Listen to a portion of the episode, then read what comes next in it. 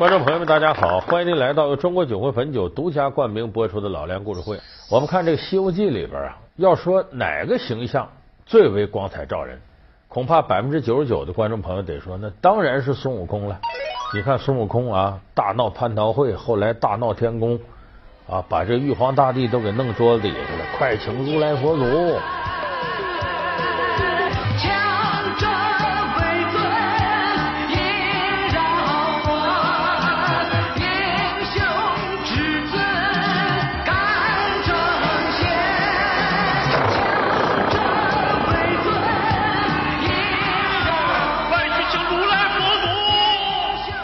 恐怕这一部《西游记》里，再也没有一个人有孙悟空这样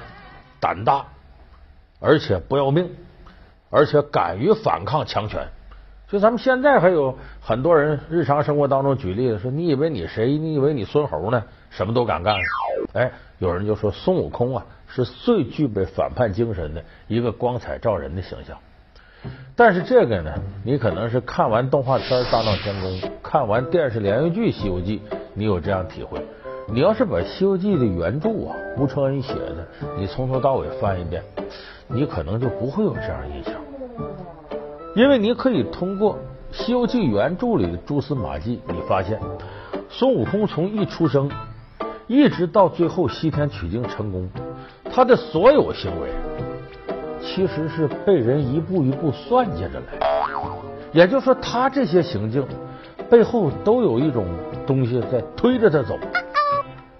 等于说，孙悟空是被别人操纵的一个傀儡，他在按照别人的意愿干这些事儿。我首先说，孙悟空从哪儿来的？这一般的人物啊，他总得有爹有妈，孙悟空没爹没妈。咱平常老百姓有时候说人，你石头里蹦出来的，就说孙悟空的。孙悟空呢，是东胜神州傲来国花果山一块顽石啊，采天地之灵气，聚日月之精华，突然蹦开了，石头从里边蹦出来。